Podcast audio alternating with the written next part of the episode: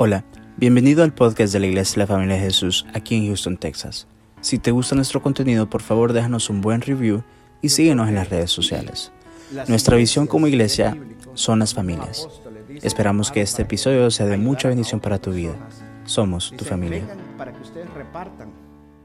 Y yo les voy a decir una cosa, yo creo que las iglesias justamente una de nuestras funciones. ¿Por qué? Porque muchas veces no todos vamos, a momentos difíciles, vamos a pasar siempre en la vida, pero para eso está la iglesia, para que nos ayudemos, para que nos soportemos. Que hay momentos difíciles que pasamos y, que tal vez no nos, no, no nos alcanzó, no pudimos salir adelante con ciertas situaciones. El jefe de la familia se quedó sin trabajo o alguna cosa. No tengan pena, hermanos. Nosotros estamos dispuestos a ayudar como podemos y en lo que podemos, pero yo pienso que es uno de, de los trabajos de la iglesia, que siempre lo he creído así, es bíblico también, de podernos ayudar unos con otros. Amén. La enseñanza se llama balance espiritual. ¿Por qué? Porque yo se lo, voy a, voy a enseñar a través de la palabra de Dios. ¿Saben lo bueno de ahora? Que ahora los muchachos, como manejan todo acá, hoy no hay proyector. Así que levante su mano en su mano la Biblia. Vamos a ver cuántos vienen a la batalla, a la guerra. El celular, aunque sea, bueno, si tiene el celular ahí, levántelo. Amén. Amén. Gloria a Dios. ¿Sabe uno de los problemas con el celular? Que uno no sabe si están texteando o están haciendo la Biblia. Entonces, por ratito no sé si le están haciendo trampa o no. Hay un anuncio que quiero que vamos a poner el próximo de, una persona que está texteando y en ese momento le entra una llamada y está recibiendo la prédica en ese momento. Entonces, está bonito, está bonito. Vamos a Gálatas capítulo 5, verso 6. Yo hablé de este verso la semana pasada, pero una revelación que el Señor me dio en este verso. Y me quedé pensando en este verso y seguí, y seguí hablando, eh, estudiando acerca de este verso, porque cuando me vino una revelación del Señor en una palabra de Él, en un verso, es porque el Señor quiere mostrarme algo más. Y entonces yo dije, bueno, Señor, ¿qué me quieres enseñar? Vamos a, a, a Gálatas 5.6. ¿Están conmigo? Amén. Hoy sí, a la antigua, hoy los espero.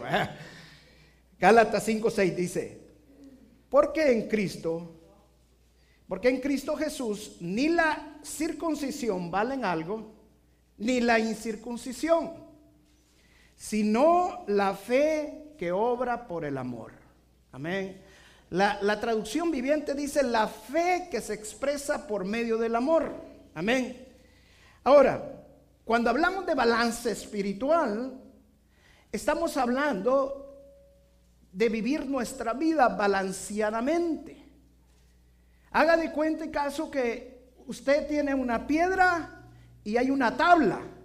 Y nosotros tenemos que mantenernos en la tabla, pero sobre la piedra. Desde el momento que usted se empieza a hacer para un lado, usted se está desbalanceando. Si usted se hace para el otro lado, se empieza a desbalancear y si se va hasta la punta, se va a caer. Y Pablo justamente en este verso habla de un balance espiritual. Y ese balance espiritual, Pablo lo dice claramente diciendo, ahora ni la circuncisión ni la incircuncisión valen algo. O sea, no es que estés en un extremo ni en el otro extremo. Porque justamente en ese tiempo la iglesia se estaba peleando si había que circuncidarse y seguir con la ley o había que no circuncidarse. Los que estaban en la gracia decían no, ya no hay que circuncidarse. ¿Por qué? Porque estamos bajo la gracia de Dios, ya no es necesario. Por eso hemos recibido a Cristo Jesús. Ya la ley ya no tiene poder sobre nosotros en ese sentido. Pero los que estaban todavía bajo la ley y conocían de Cristo, querían mantenerse circuncidando. Pablo le pone paro a todo eso. Y le dice, no, si ahora la circuncisión y la circuncisión no vale. Lo que vale es que tú estés en la fe. O sea, el centro de nuestra vida para estar imbalanceados tenemos que estar en el centro que es la fe en Cristo Jesús. El centro es el amor a Cristo Jesús. El centro es el reino de los cielos. Por eso la palabra dice, busca primero el reino de los cielos y todo lo demás vendrá por añadidura. ¿Por qué? Porque nosotros debemos de estar en el centro. Debemos de buscar poner lo principal como lo principal. Pero si empezamos a poner otras cosas como lo principal y no son lo principal, nosotros nos vamos desbalanceando y nos vamos saliendo del centro. Mire, yo una cosa que me, que me gustaba a mí cuando yo fui eh, eh, militar, nos dieron, nos dieron un curso de tiro al blanco, era un mercenario el que nos dio el curso. Pero me encantaba cómo nos enseñó para disparar en blanco. Y una de las cosas que yo no sabía, ¿por qué? Porque cuando yo fui cadete me enseñaron a disparar en blanco y a sostener la respiración. Pero este hombre nos enseñó diferente. Él nos dijo, no, la respiración no las puedes sostener. Porque si te queda sostenida la respiración, cuando tú estés disparando al blanco, me dice, en ese momentito te puede fallar. Porque puede ser que no la, no no la sostengas realmente. Entonces lo que tienes que aprender es a balancear la respiración.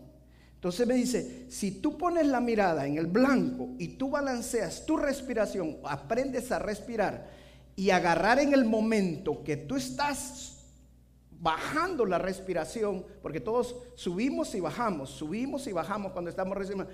En el momento que tú estás bajando, en ese momento es cuando tú tienes que apretar el gatillo.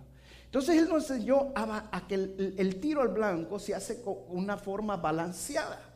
Y fíjese que un tirador al blanco, hermanos, un, un, hombre que es francotirador, ese se fija, está todo el tiempo mirando al blanco y no se sale de ese blanco. Pero para pegarle a ese blanco también necesita tener su vida balanceada. Entonces, así es nuestra vida. Dios quiere que nosotros vivamos balanceadamente para siempre estar apuntando al blanco.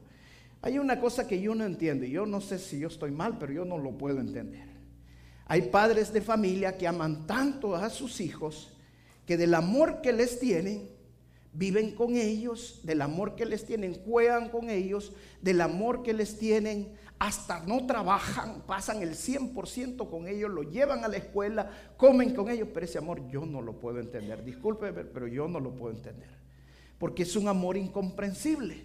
Porque tarde o temprano, este amor que les tiene va a hacer que se queden sin comer. Va a hacer que se quede, que la luz se les vaya, va a hacer que se quede, que se les, les quiten el agua. ¿Por qué? Porque desbalancearon el amor. O sea, la vida es un balance.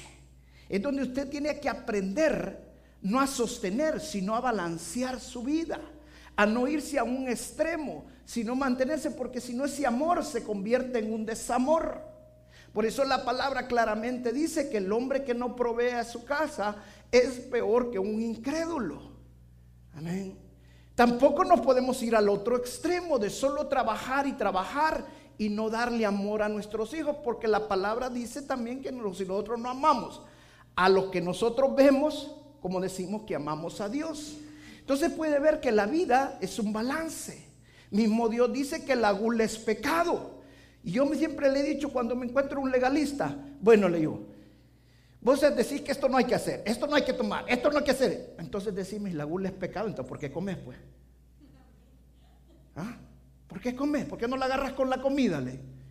¿Por qué? Porque Dios nos está diciendo que la gula es pecado, no significa que no vamos a dejar de comer, sino tenemos que balancear nuestra vida.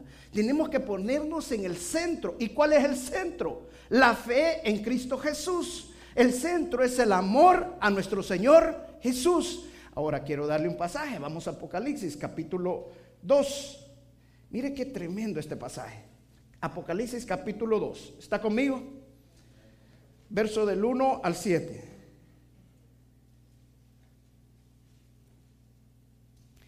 Dice, escribe el ángel de la iglesia en Éfeso.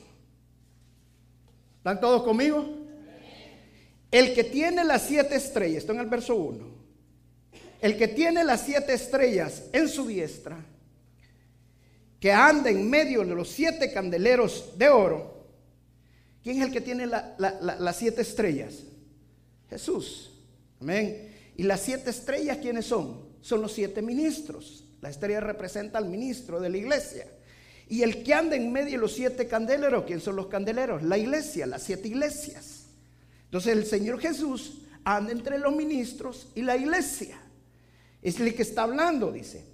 Yo conozco, dice esto, yo conozco tus obras y tu arduo trabajo y paciencia y que no puedes soportar a los malos y has probado los que se dicen ser apóstoles y no lo son, y los has hallado mentirosos. Y has sufrido y has tenido paciencia y has trabajado arduamente por amor a mi nombre y no has desmayado. Le pregunté, ¿esta iglesia era buena o no era buena iglesia? ¿Ah? Para mí era una iglesiaza, ¿o no? Yo hubiera querido estar en esta iglesia de Éfeso, créamelo.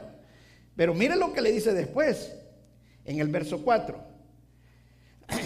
Pero tengo contra ti que has dejado tu primer amor.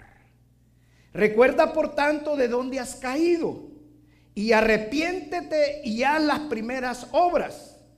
Pues si no, vendré pronto a ti y haré tu candelero de su lugar si no te hubieras arrepentido. Pero tienes esto, que aborreces las obras de los nicolaitas, los cuales yo también aborrezco. Los nicolaitas era una secta que, que, decían que eran cristianos, venían, seguían a Nicolás, que era un, predicador en ese entonces, pero que ellos predicaban que usted podía seguir viviendo en Cristo y, no importaba, hiciera lo que hiciera. No importaba. Esos eran los nicolaitas. Ellos resistieron a ellos y también Dios los aborrecía. El que tiene oídos, oiga lo que el Espíritu dice a las iglesias. Al que venciere, la daré de comer del árbol de la vida, el cual está en medio del paraíso de Dios. Amén. La iglesia de Éfeso, voy a bajar, ¿me lo permiten? Porque voy a usar muchas gráficas ahora. La iglesia de Éfeso fue fundada por el apóstol Pablo. Por tres años, Pablo fue el pastor de la iglesia de Éfeso. Wow, imagínense estar bajo la enseñanza de Pablo, estar predicando Pablo. No era una locura eso. Hubiera sido una locura que Pablo le esté enseñando a uno.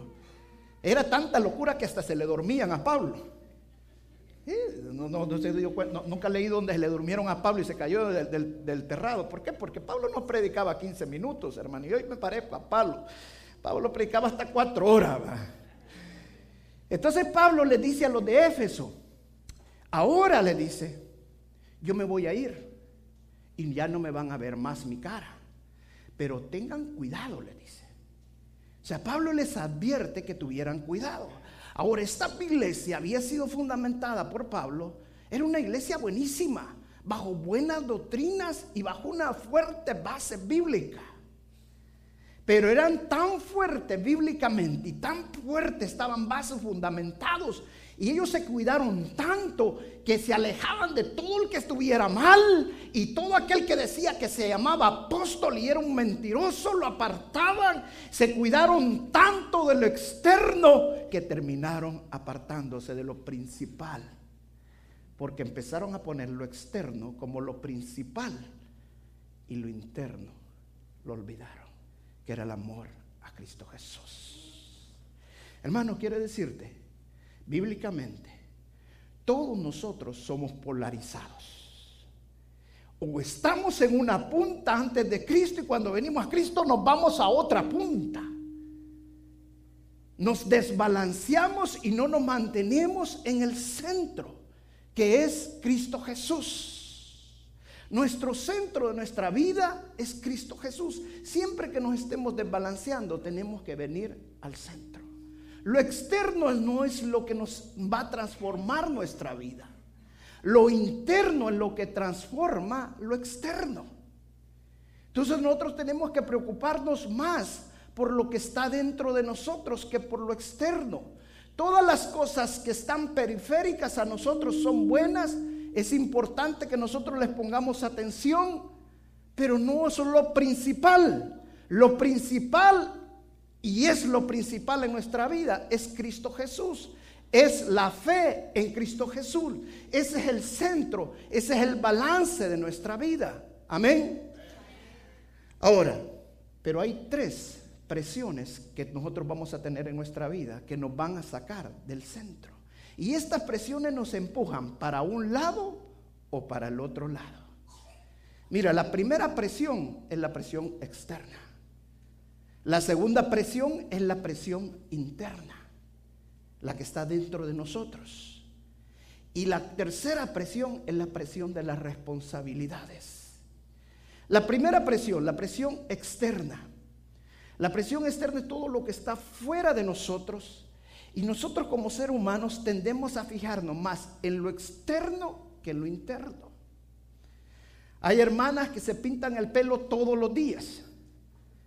Que usted cuando vienen y usted no sabe quién es esta hermana y al día siguiente usted ya no sabe quién era la, esa hermana tampoco.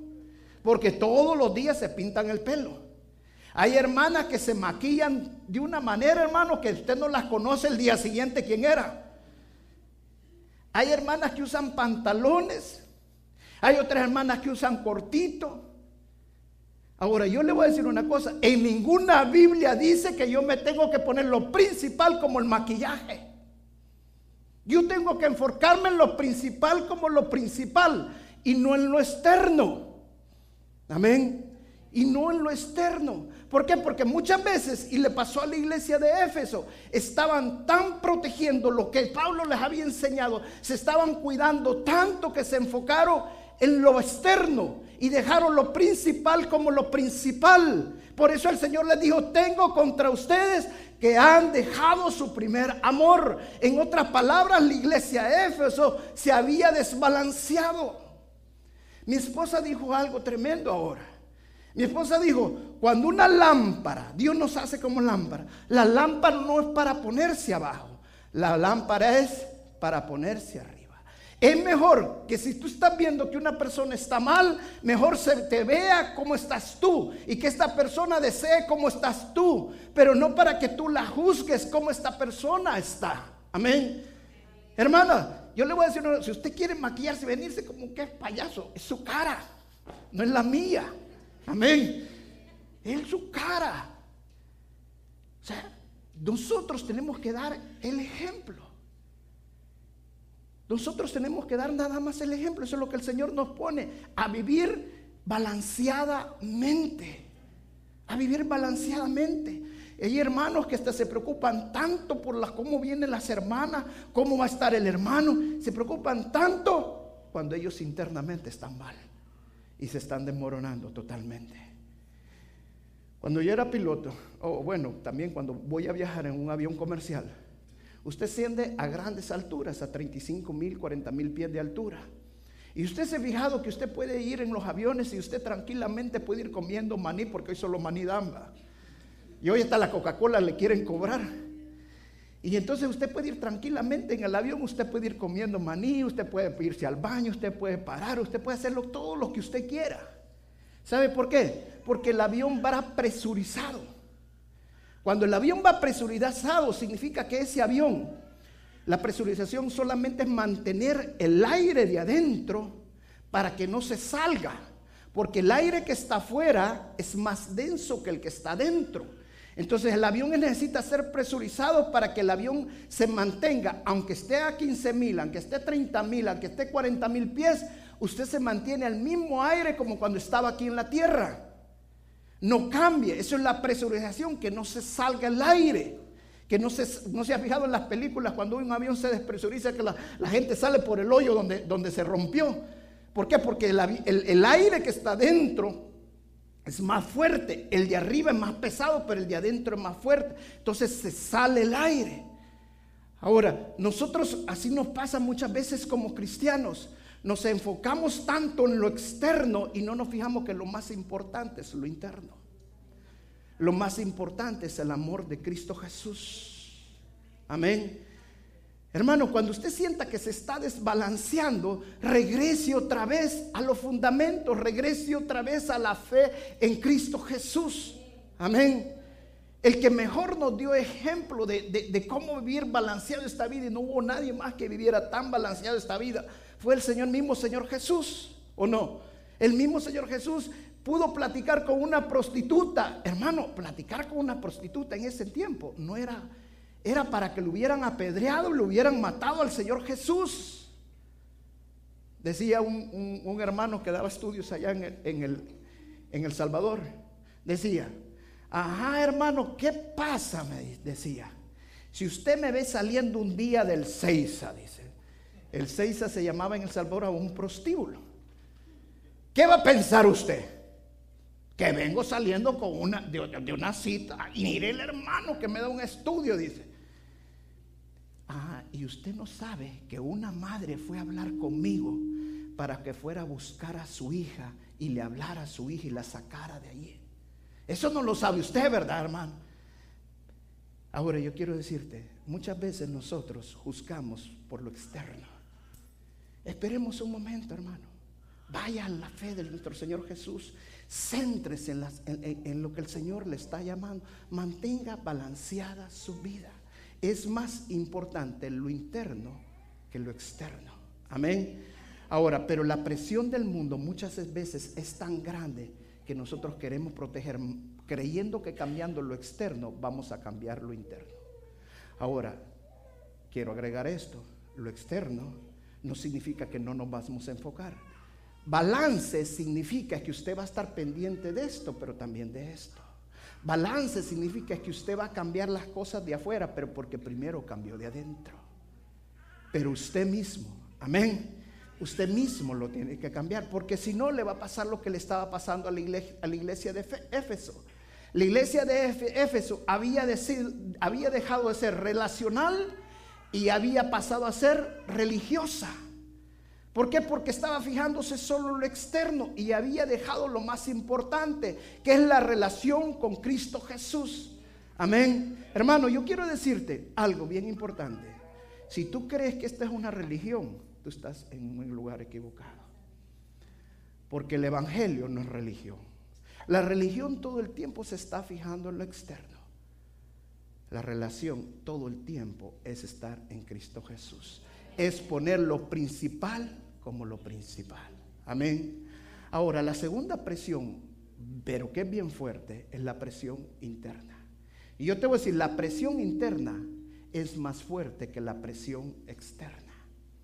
Ya lo expliqué yo con el caso del avión. ¿Sabe por qué falla la presurización en los aviones? Por un empaque, un empaque que se rompa. Ahora, pero no es porque el aire que está afuera es más fuerte, sino que porque falla internamente el avión. Entonces la presión interna es más fuerte que la presión externa. Se lo voy a ejemplificar de esta manera. La concupiscencia, si me voy para un, ya, se me tiene en balance, si me hago para acá, suena, si me hago para acá, entonces tengo que mantenerme en el centro. Mire, se lo voy a poner de esta manera, la concupiscencia. La concupiscencia son nuestros malos deseos. Y escuchen bien, aquí me voy a tener un poco más, porque esto es más importante que todo lo demás. La concupiscencia son los malos deseos de nosotros, lo que nos jala al pecado. Yo estoy convencido, 100% convencido, que la gente no se va de la iglesia por el sonido, la gente no se va de la iglesia por las sillas, la gente no se va de la iglesia porque le queda lejos, la gente no se va de la iglesia por la lluvia, la gente se va de la iglesia por la concupiscencia. ¿Me está escuchando? O sea, la presión interna que hay dentro de nosotros es tan grande muchas veces que nos jala hacia un extremo. Siempre nos está jalando hacia el pecado. Y hasta Pablo claramente lo dice, hago lo que no quiero. Ahora, hermanos, ¿saben lo hermoso que tiene la palabra de Dios? Regresar siempre al centro, a la fe en Cristo Jesús. Cuando usted sienta que se está saliendo del centro, hermano, regrese, vuelva otra vez a la fe en Cristo Jesús que el pecado no lo domine. La palabra dice que el que tiene el Espíritu Santo no puede pecar. ¿Por qué? Porque Dios nos ha puesto, nos ha fortalecido, nos ha dado el Espíritu Santo para que nos ayude. Nosotros por sí solos no podemos, pero el Espíritu Santo sí nos ayuda. Entonces cuando nosotros sentimos que nos estamos apartando, nos estamos desbalanceando, tenemos que pedirle ayuda al Espíritu Santo para regresar al centro.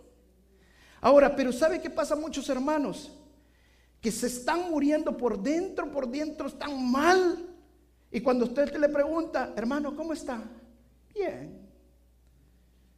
Bien en Cristo Jesús. Fortalecido en Cristo Jesús. ¿Sabe? Usted ha visto esas ollas de presión. Esas ollas de presión viejas. Que cuando usted les da fuego y empiezan por dentro a hervir y empieza la, tapa de arriba. Así son estos hermanos.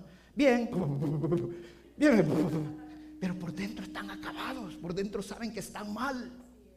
porque son una olla de presión. No logran sacar lo que está malo, no logran liberarse de lo que está malo. La presión interna es tan grande que ellos por fuera dan una apariencia, pero por dentro son otra cosa. La presión interna te hace muchas veces. ¿Y sabe qué terminan haciendo estos hermanos? Es tanto la presión que mejor terminan yéndose a una punta. Y se terminan cayendo. La mejor forma es siempre volver a la fe. La mejor forma es siempre volver a la fe. Hermanos, la iglesia es un hospital. A mí me encanta cuando un hermano está mal pero sabe que está mal y se expone a la palabra de Dios. Porque la palabra dice que su palabra no regresa vacía. La palabra va a ser el trabajo, el que va a dar convicción, el que va a traer la estrategia para que nosotros dejemos lo que estamos haciendo, es el Espíritu Santo. Amén. Entonces siempre tenemos que regresar al centro. Pero la presión interna que nosotros tenemos es aún mayor muchas veces. Y yo le voy a decir una cosa, hermano. Cuando más alto suba, más grande va a ser la presión, tanto externa como interna. Cuando usted más esté subiendo espiritualmente, más presión va a tener. Y es más cuando usted va a tener en el centro. Ahora, pero si se rompe ese empaque, usted se sale del centro. Ahora, para que nosotros mantenernos en el centro, siempre tenemos que estar viviendo en Cristo Jesús. Amén y no salirnos del centro. Otra presión interna, hermanos, que nos agobia mucho son las tribulaciones. Quiero decirle, iglesia, y escuche bien lo que le voy a decir, las tribulaciones, los problemas no son por fuera, son por dentro. Cuando usted está económicamente, su problema no es afuera, su problema es por dentro. ¿Por qué? Porque cuando usted no tiene un problema, ¿se ha fijado que cuando usted no tiene ese problema, usted puede dormir tranquilamente? Usted anda feliz, usted anda con gozo, pero cuando usted tiene ese problema, usted no duerme bien. ¿No? ¿Cuál es el problema? El problema no es afuera, el problema es adentro de nosotros. Y ese problema, si no lo aprendemos a liberar, si no lo aprendemos a soltar, nosotros no vamos a vivir balanceadamente. Y vuelvo y repito, somos como, como unas joyas de presión. Hermano, ¿cómo está? Bien. Todo lo puedo en Cristo que me fortalece. Y se están, se están cayendo por dentro. No tienen para pagar, pero están bien. No tienen para vivir, pero están bien. ¿Por qué? Porque no han aprendido a liberar la presión que tienen por dentro, a fortalecerse en el Señor, a regresar al centro. Y terminan haciendo acciones y actitudes que no tienen que hacer nunca. Simple y sencillamente porque la presión fue tanta que los terminó llevando a un extremo el que no tenían que estar.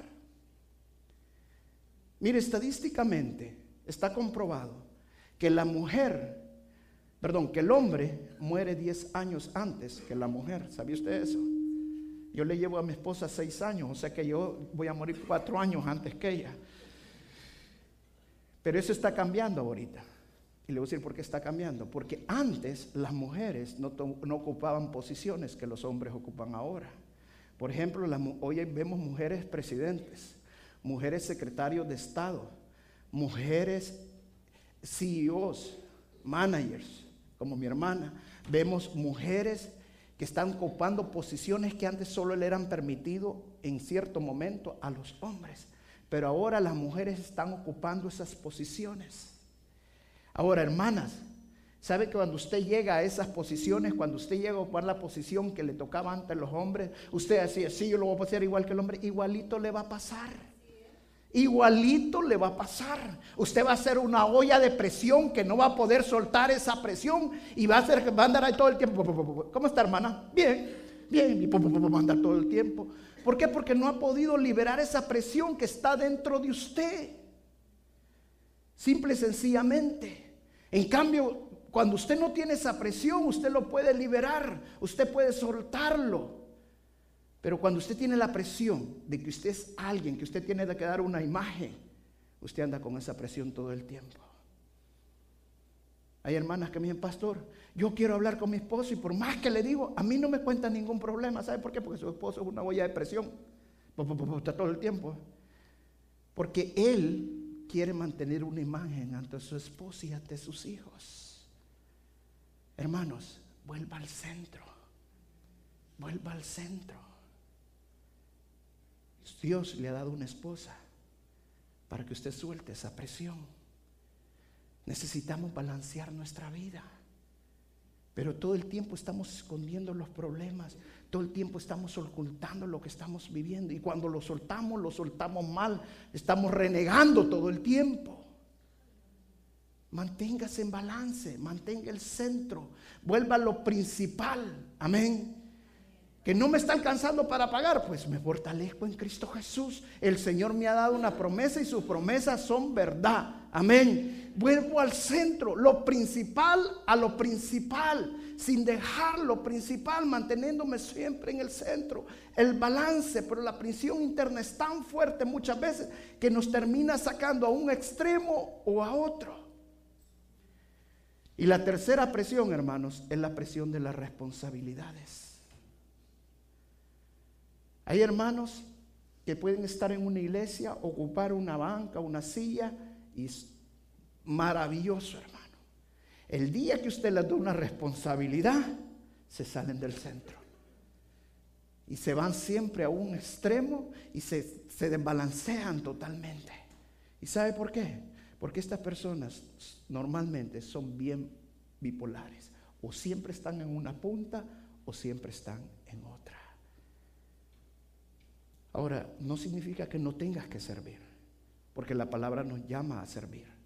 Pero significa que si sirves siempre, mantente en el centro. Siempre poniendo lo principal como lo principal. Tu ministerio que te han dado ahora no es lo principal, es Cristo Jesús. Tus hermanos que están en el ministerio no es lo principal, es Cristo Jesús. Mira hermano, antes había un fuego por acá, lo iba a pagar. Había otro fuego por allá, lo iba a pagar. Había otro fuego por allá, lo iba a pagar. Me estaba desmoronando, me estaba desbalanceando y llegó un momento que el Espíritu Santo me dijo, basta. No puedo apagar todos los fuegos. Tengo que dejar que los hermanos crezcan, porque yo me estoy saliendo de mi balance. Mi centro, la roca que está sentado, que yo estoy parado para no desbalancearme, es Cristo Jesús, no es la gente. Si yo pongo la gente con mi centro y la gente está loca igual que mí, ¿Dónde voy a terminar? Mi centro tiene que ser Jesús. Amén. Y hay hermanos que también la responsabilidad los carga porque son responsables.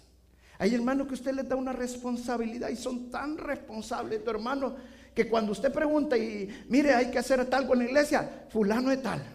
Mire, hay que hacer lo otro, ah, llame al hermano Juan. Mire tal hermano, ah, llame a la hermana Juanita. Y salen un montón de Juanes, ¿verdad? Porque en México abundan los Juanes. ¿Cuántos Juanes tenemos aquí? Un montón de Juanes. Decía mi pastor allá en El Salvador, porque allá abunda el Roberto. Que el nombre Roberto es el más barato de escribir allá en la alcaldía. Por eso a todo el mundo le ponen Roberto, porque es gratis, dice. Así es en México, Juanes y María en México. Ahora, pero siempre estamos buscando aquellos hermanos que son más responsables. Y estos hermanos que son tan responsables son tan responsables que la responsabilidad los abruma y se van a un extremo. Mire, estos hermanos le pueden prestar dinero a otro hermano y no le cobran. Para que el hermano no se ofenda. Para que el hermano no se vaya. Estos hermanos del otro no lo hacen, ellos lo hacen. La responsabilidad los, los acaba. ¿Por qué? Porque ellos quieren mantener una imagen. Antes cuando yo predicaba y de repente se iba una familia o se iba un hermano y yo pasaba presionado y pasaba estresado y decía, eh, ¿y por qué se fue el hermano? ¿Y qué dije? ¿Y qué le hice? Y bueno, era una cuestión, hermano, que hasta caí en, en depresión, solo porque se había ido el hermano y el hermano con un montón de demonios. Y yo estaba muriéndome porque se había ido el hermano. ¿Sabe? Ya no me importa. Tengo que regresar al centro. No significa que voy a tirar el pastorado, no. Que tengo que hacerlo balanceadamente. Mi centro es Jesús. nadie me debe de apartar del amor del Señor, ni lo alto ni lo profundo, ni principados ni potestades, ni ninguna cosa creada. Mi centro es el Señor. Amén. Vivir balanceadamente, hacer las cosas balanceadamente.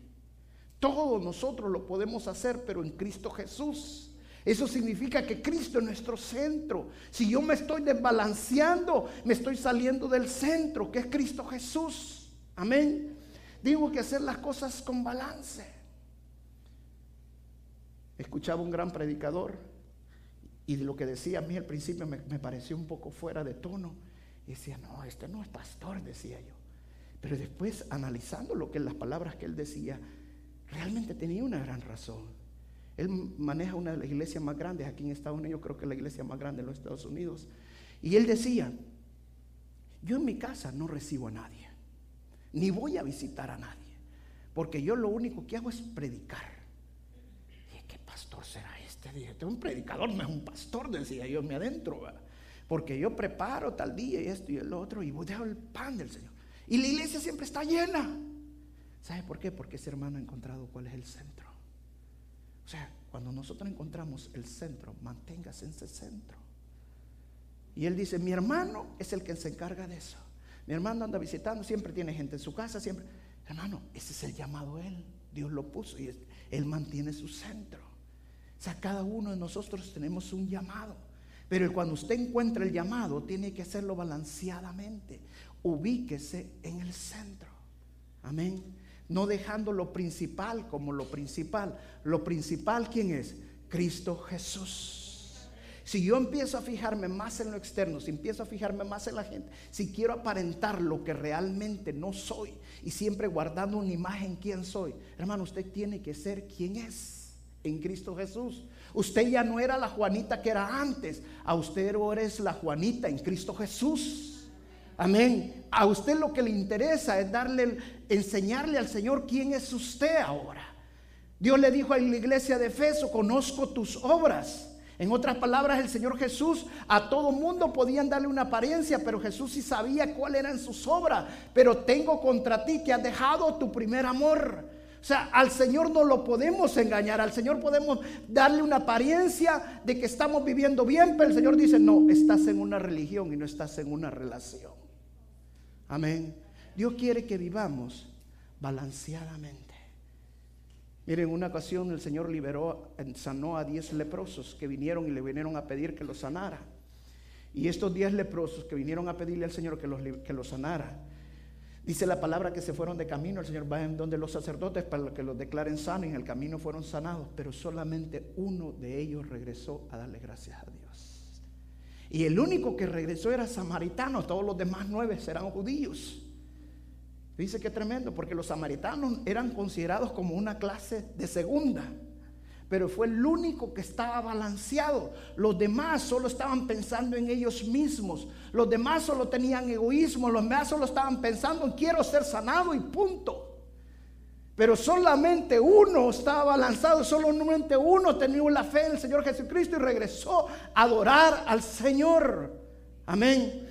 Otra ocasión vino un hombre, principal de los fariseos, era un sacerdote en otras palabras, vino de noche donde el Señor, diciéndole maestro, y todo lo que quería saber era cómo podía entrar al reino de los cielos. Y cuando el Señor le dijo todo lo que, lo que tenía que hacer, se quedó como loco. ¿Sabe por qué? Porque él no tenía una relación, él lo que tenía una religión. Era un sacerdote, pero todo lo que tenía era una religión. Realmente nunca había tenido una relación con Dios. ¿Por qué? Porque no tenía su vida balanceada. Lo principal como lo principal. Y lo principal es el Señor Jesús. Lo principal es mi relación con Él. Lo principal es el primer amor que tengo en Cristo Jesús. Amén el primer amor que tengo en Cristo Jesús. Miren, el Señor, desde Génesis hasta Apocalipsis, el Señor quiere que vivamos balanceadamente. Le voy a decir por qué el Señor nos muestra de, diferentes maneras. Una, el universo, la misma tierra en sí. La tierra gira con una inclinación de 25 grados y gira sobre su mismo eje y rota tiene una rotación hacia alrededor. Ahora, ¿se ha fijado que la Tierra nunca se sale de su eje? Siempre se mantiene a cierta distancia del Sol. Si la Tierra se acerca al Sol, nos quemamos. Si la Tierra se aleja del Sol, nos frizamos. El mismo universo, todos los planetas se mantienen girando en una... Imagínense que un día estos planetas se salieran de su centro, chocaran unos con otros, fuera un desastre. Dios quiere que vivamos una vida balanceada. ¿No se ha fijado usted en una cosa? El mar. ¿Sabía usted que hay más agua en la tierra que tierra? El mar mismo pudiera salirse y nos desapareceríamos nosotros.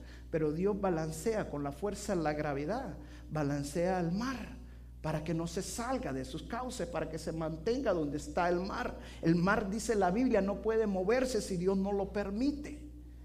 Ese es un balance. Dios quiere que vivamos balanceadamente nuestra vida.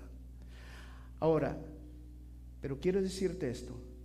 Vivir balanceadamente es ser maduro espiritualmente. La madurez espiritual no es por cuánto tiempo tienes de ser cristiano, ni por cuánto tiempo tienes, ni por qué ministerio estás manejando, sino porque si vives balanceadamente espiritualmente. Esa es la madurez espiritual. Y otra palabra que ocupa la Biblia para ser maduros es ser perfectos. Yo quiero decirte que la única manera que podemos ser perfectos es que crezcamos balanceadamente en Cristo Jesús. Ahora quiero darte cuatro cosas y escúchalas bien para que puedas crecer balanceadamente, para que tu vida sea madura realmente espiritualmente. Vamos a la primera.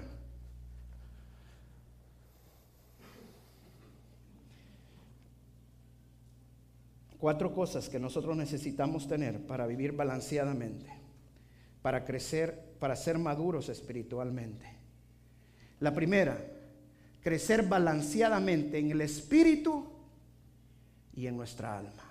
Amén. Segunda de Pedro, capítulo 3, verso 18. ¿Está conmigo? Me voy a ir despacio para que lea bien esto en su casa. Segunda de Pedro 3, 18. Dice, segunda de Pedro 3:18, ¿está conmigo? Dice, en cambio, crezcan en la gracia y el conocimiento de nuestro Señor y Salvador Jesucristo. A Él sea toda la gloria, ahora y para siempre. Amén crezcan en la gracia y el conocimiento de la palabra de Dios. ¿Se ha fijado que hay hermanos que crecen en el conocimiento de la palabra de Dios? Se saben toda la palabra de Dios, pero su vida es un desorden. ¿Por qué? Porque han crecido desbalanceadamente. La palabra dice que crezcamos en el conocimiento y crezcamos en la gracia que crezcamos balanceadamente, no solamente en una y en la otra no. Tengo más de 10 años de estar pastoreando y he visitado muchísimas iglesias. Porque cuando antes era oveja yo no andaba de, iglesia en iglesia, hermano. Yo me quedaba en una sola iglesia. Yo no conocía muchas iglesias. Ahora sí, porque me invitan a predicar. Y he andado en muchas iglesias. Ahora quiero decirle algo. Hasta ahorita yo no he encontrado una iglesia balanceada o, de una iglesia que todo es adoración. Hay otras iglesias que todo es unción. Hay otras iglesias que todo es liberación. Ahí todo es de liberar, hermano. Hay otras iglesias que todo es legalismo. Todo, totalmente. Ahí está con mantillo, usted tiene que llegar. Es una cosa increíble. Pero hasta ahorita yo no he hallado una iglesia balanceada. Y yo le pido al Señor que seamos una iglesia balanceada espiritualmente. Todas esas cosas son buenas, pero lo principal no lo podemos dejar. Lo principal siempre debe ser lo principal, que es el amor a Cristo Jesús. Y el amor a Cristo Jesús nos enseña que el Evangelio es completo.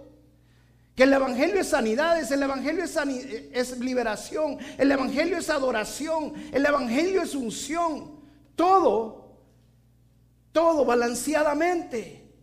Me encantan las iglesias que siempre te llevan al centro. Me encantan los libros que leo que siempre me llevan al centro que es a la palabra de Dios. ¿Sabe por qué? Pues la palabra de Dios nunca va a cambiar, siempre va a ser la misma. Porque la palabra de Dios te lleva a Dios y Dios no cambia. Dios es el mismo de ayer, hoy y siempre. El centro de nosotros tiene que ser la palabra de Dios. Amén. Hay iglesias que todo es obras y se olvidan de la palabra de Dios. Hay otras iglesias que estudian tanto la palabra de Dios como la iglesia de Éfeso, que se olvidan del primer amor. Mantengamos un balance en nuestras vidas. Ser balanceados es bien importante. Hay, hay, iglesias que con el pretexto, pues siempre ponen el pretexto, ese es mi amado, esa es mi visión. Hay hermanos que, no, el mundo, y están totalmente desbalanceados. Hay que cuidarse del mundo, porque aunque estamos en este mundo, no somos del mundo. Pero hágalo para usted. Conságrese para usted, para el Señor. Amén. Balanceadamente, porque si no se puede ir a un extremo. La segunda, para crecer maduramente, mire, necesitamos tener una, una madurez espiritual, un balance espiritual emocional. Primero, espiritual. Segundo, un balance emocional. Gálatas capítulo 5, verso 22 dice, mas el fruto del Espíritu es amor, gozo, paz, paciencia, benignidad, bondad, fe, mansedumbre, templanza. Contra tales cosas no hay ley. Hermanos, nueve cosas que nosotros debemos de tener para vivir emocionalmente balanceados. Los nueve frutos del Espíritu que dice Gálatas capítulo 5, versos 22 y 23. Si usted no pierde, tiene paciencia, usted está desbalanceado emocionalmente. Si usted no tiene mansedumbre, usted está desbalanceado emocionalmente. No hay mejor forma, como lo dice la Biblia, de vivir emocionalmente balanceados que teniendo los nueve frutos del Espíritu. Me estoy desanimando, necesito fe. Ya no quiero a mi esposa, necesito amor. La mejor forma de vivir nuestra vida balanceada emocionalmente es teniendo los frutos del Espíritu. Y no son los frutos suyos, la palabra dice son frutos del Espíritu en otras palabras, la palabra claramente nos enseña que si usted le falta algo y usted lo reconoce, usted lo identifica, usted tiene que pedir al Espíritu Santo que se lo dé. Si usted pierde la paciencia así rápidamente, y usted diga al Espíritu Santo, ayúdame por favor con este problema que yo tengo. Yo me impaciento rápidamente. ¿Sabe qué está diciendo en otra palabra? Usted está yendo a un polo. Y si usted va a irse para ese polo, rápidamente va a caer en cualquier momento. Amén. La primera, vivir balanceada espiritualmente, crecer en gracia y crecer en conocimiento. La segunda, balanceados emocionalmente, teniendo los nueve frutos del Espíritu Santo. Amén. La tercera, necesitamos tener un balance físico en nuestro cuerpo.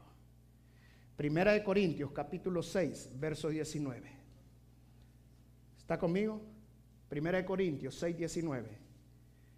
Dice, voy a esperar para que lo, leamos juntos.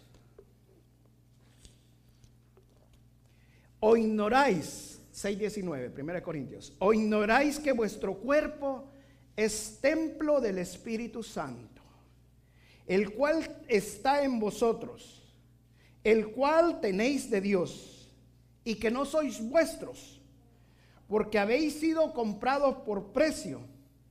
Glorificad pues a Dios en vuestro cuerpo y en vuestro espíritu, los cuales son de Dios. Amén. Los cuales son de Dios. Levante su mano, ¿cuántos tienen un carro?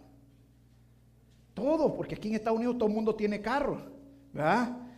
Ahora, ¿el carro es suyo? Sí, usted lo pagó, ¿verdad? ¿Cuándo fue cuando usted fue y lo pagó? Y usted dice, sí, el carro es mío, ya lo pagué. ¿Verdad? le dan un título de propiedad. Ahora le pregunto, ¿su cuerpo es suyo? No. El Señor lo compró por precio. ¿Sabe para qué lo compró el Señor? Para ocuparlo de templo. Si usted compra algo para usted, usted lo va a comprar para usarlo, ¿sí o no? Compra una casa y la va a ocupar esa casa. El Señor Jesús compró nuestro cuerpo con su precio, pagó el precio y precio de sangre para que ese cuerpo fuera templo de Él, templo y morada santa del Espíritu Santo. Entonces nuestro cuerpo no es nuestro, es del Señor y Él lo está ocupando porque el Espíritu Santo está en nosotros y usted tiene que cuidar su cuerpo. Amén. Tiene que cuidarlo físicamente y no dejando que la concupiscencia lo jale al pecado. Ahora, físicamente, ¿cómo lo debemos de cuidar? Mire, a mí me, me ha pasado esto en estos días. He agarrado un seguro médico que es cristiano y entonces vinieron ellos y me hicieron unas preguntas cuando ya, lo, ya, me habían aprobado y todo. Y me dice, eh, bueno, ¿y usted cuál es su trabajo? Me decía, bueno, soy pastor y tengo un negocio. Ah, me dice. ¿Y cuántos miembros tiene su iglesia? Bueno, con todo y niños alrededor de unos 200. Ah. ¿Y son una iglesia americana o qué es? No, una iglesia hispana, le doy hispano. Ah, usted necesita entrar a un programa, me dijeron. ¿Programa de qué? Es que usted está en peligro entre los 50 y 60 años de que usted pueda morir. Wow. ¿Y eso por qué le dije?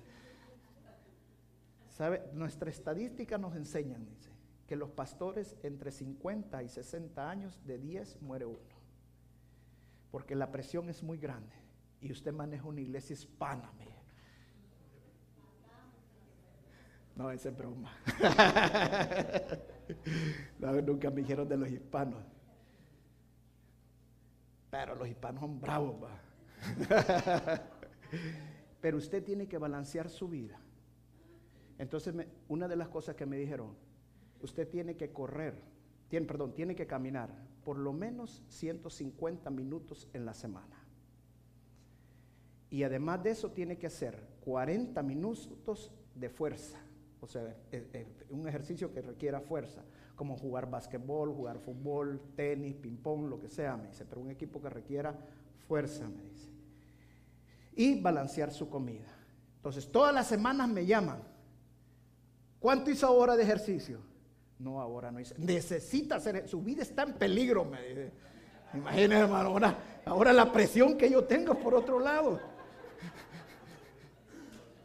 Ahora, ¿saben lo que, lo que me llamó a mí la atención cuando me dice este hombre? Cuando yo le dije, mire, fíjese que esta semana no he caminado mucho. ¿Y qué he comido? Comí No, usted está comiendo mal, me dice. Y por ahí tengo otro hermano que igual me anda, así, cortito. Usted está comiendo mal, me dice. ¿Sabe lo que usted le está pasando, me Usted está desbalanceado su vida, me Wow, cuando me dijo así, no, este es el Espíritu Santo. Porque no puedo dejar de comer. Porque nuestro cuerpo necesita alimentos.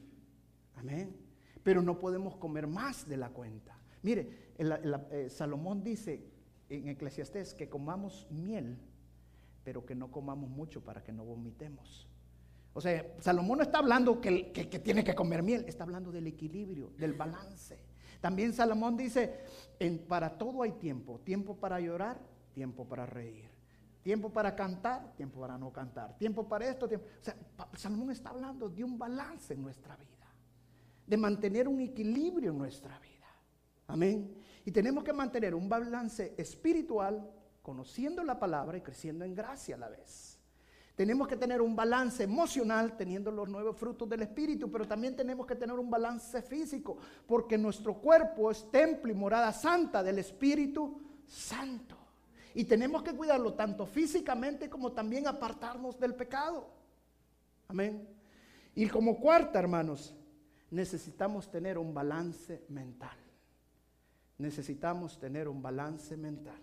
Vamos a Romanos capítulo 12, verso 2.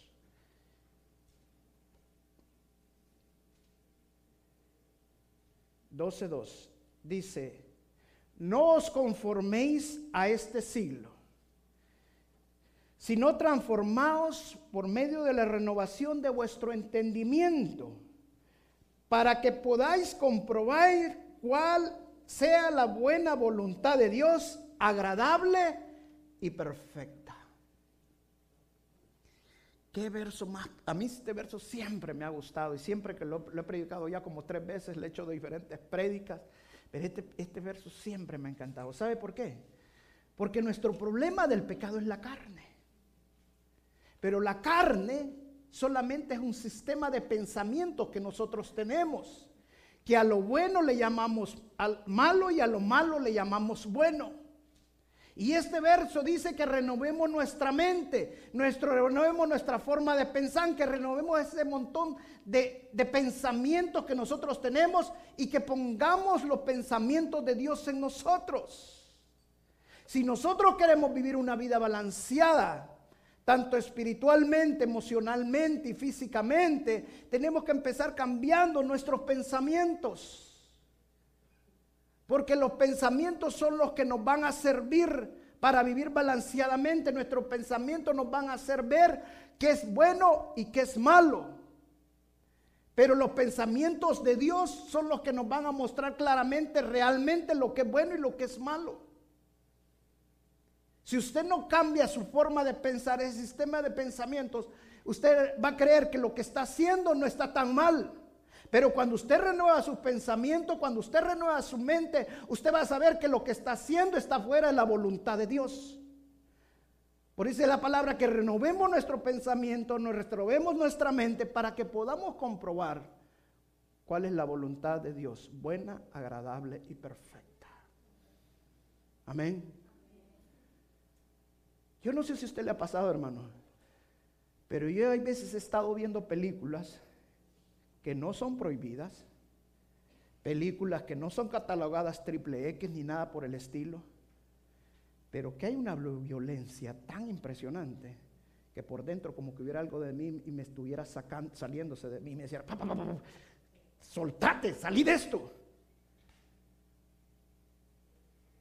Una vez estaba en el cine y estaba viendo una película, hermano, que le sacaban la cabeza al uno, que le mantenían los ojos. No, Diez minutos aguanté y me sale. Y hermano, yo fui militar. Y en tiempo de guerra, no en tiempo de paz. Y yo le voy a decir, ser militar en tiempo de guerra es lo más difícil que puede haber.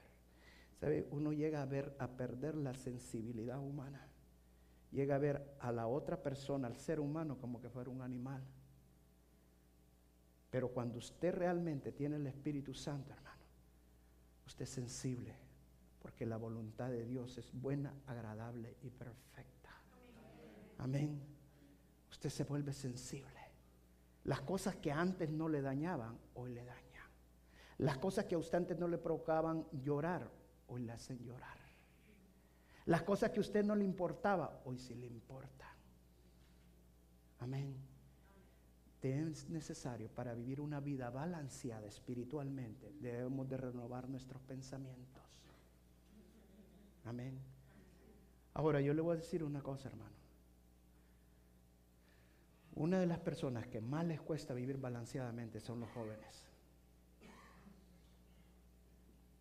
Y una de las cosas que los adultos debemos de tener cuidado es no exasperarlos.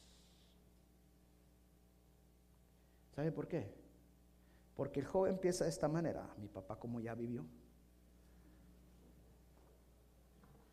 Y luego el joven quiere descubrir muchas cosas que no las ha vivido. Mejor enséñeselas, ámelo, muéstrelo. Y jóvenes, la única manera que vas a saber si estás bien o estás mal es renovando tu mente, renovando tus pensamientos. Yo le decía a los hermanos el otro día, miren, yo me casé bien joven, mi esposa cuando me vio me agarró, fue aquello de que me vio inmediatamente y yo sé, pobrecita, quedó electrificada. Estoy diciendo esto con libertad, porque no está aquí, ¿verdad? No le van a ir a contar si no, no vamos a almorzar ahora. Pero nosotros fuimos padres jóvenes, jóvenes, fuimos padres. Y bueno, éramos tan jovencitos, pero tan jovencitos que parecíamos niños criando niños porque estábamos jóvenes, aunque todavía estoy bien jovencito. No les a decir mi edad, aunque ya todos la saben, pero ah, yo sé que muchos me dicen, pastor, usted aparenta y bien jovencito. Están queriendo quedar bien con el pastor, a hermana, le voy a dar su ministerio, no se preocupe. Estoy bromeando. ¿eh? Pero lo que pasa es que éramos niños creando niños. Estábamos bien jóvenes. Y yo le decía a unos hermanos hace poco, si esta enseñanza de la familia yo la hubiera escuchado siendo joven, las tres, las tres enseñanzas que di la serie de la familia, digo, ¿cómo me hubiera ayudado? ¿Cómo me hubiera ayudado? Me hubiera servido. Sinceramente me hubiera servido. Pero póngase ahora si usted estuviera en esa edad. Ahora yo digo me hubiera servido porque yo estoy, mi mente le he renovado, mis pensamientos han cambiado. Pero cuando usted está en esta edad, hermano, usted es como el principal de los fariseos, que usted dice que quiere cambiar, pero no escucha lo que le están diciendo. Así son muchos jóvenes. No escuchan, no les, uno le está diciendo y no escuchan. ¿Sabe qué? Ore. Pablo dice, oro para que los ojos de su entendimiento sean abiertos. Amén. Hermanos, aquí tenemos, se fueron más de 45 jóvenes a este retiro y algunos jóvenes que aquí han quedado todavía. Nosotros tenemos una responsabilidad, orar por todos estos jóvenes. Mi visión en esta iglesia es una iglesia generacional, esa es mi visión. Mi visión no es tener una iglesia de miles, si Dios me la da, gloria a Dios. Pero eso va a ser una, añadidura, no es mi visión.